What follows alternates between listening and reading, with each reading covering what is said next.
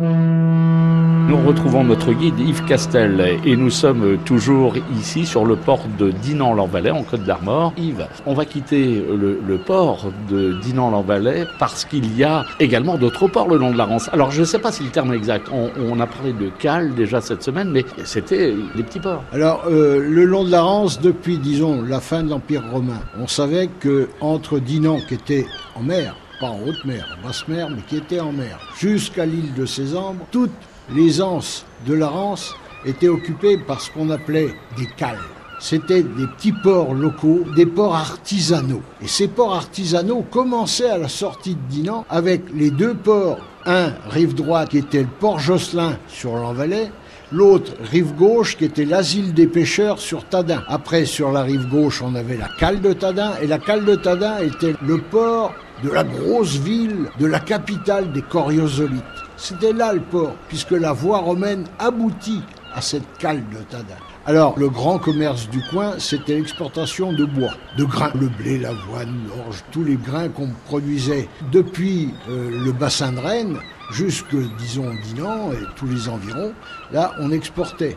On exportait et on exportait beaucoup et beaucoup de gens l'ont oublié. Ça a duré jusque dans les années 1900 en gros. On avait des salines tout le long de la Rance maritime. Alors une saline, eh bien, c'est les salines de Guérande. Ce sont des œillets dans lesquels rentraient à cet endroit-là. N'oublions pas qu'il n'y avait aucun barrage sur la Rance. De Dinan à Cézanne, c'était navigation libre, aucun barrage. Donc, à marée haute, ben, c'était de l'eau de mer qui venait jusque Dinan. À marée basse, bien sûr, il y avait pratiquement de l'eau douce et l'eau saumâtre commençait à Pleudien. La première saline sur la Rance se trouvait effectivement à. Vous nous rappelez, euh, la Rance va, va d'où à où Elle va des montagnes du Méné à Collinet sur 110 km jusqu'à la mer, maintenant, entre Saint-Malo et Dinard.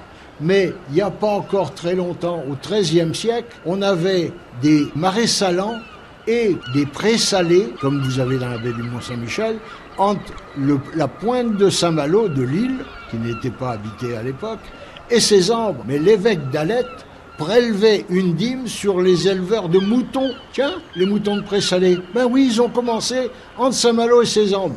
Essayez donc d'y mettre le pied, vous allez voir si vous n'allez pas vous enfoncer. Eh oui, la mer était beaucoup plus loin et la Rance se jetait de l'autre côté de ces ambres. Ces ambres, c'est la grosse île qui est juste en face de Saint-Malo, celle qui, quelques semaines après le d a été bombardée par les Américains puisque c'était la forteresse allemande sur le pays de Saint-Malo-Dinard. Donc il y a eu un commerce tout au long de la... Tout le long de la Rance. Alors ça c'est les exportations, mais les importations.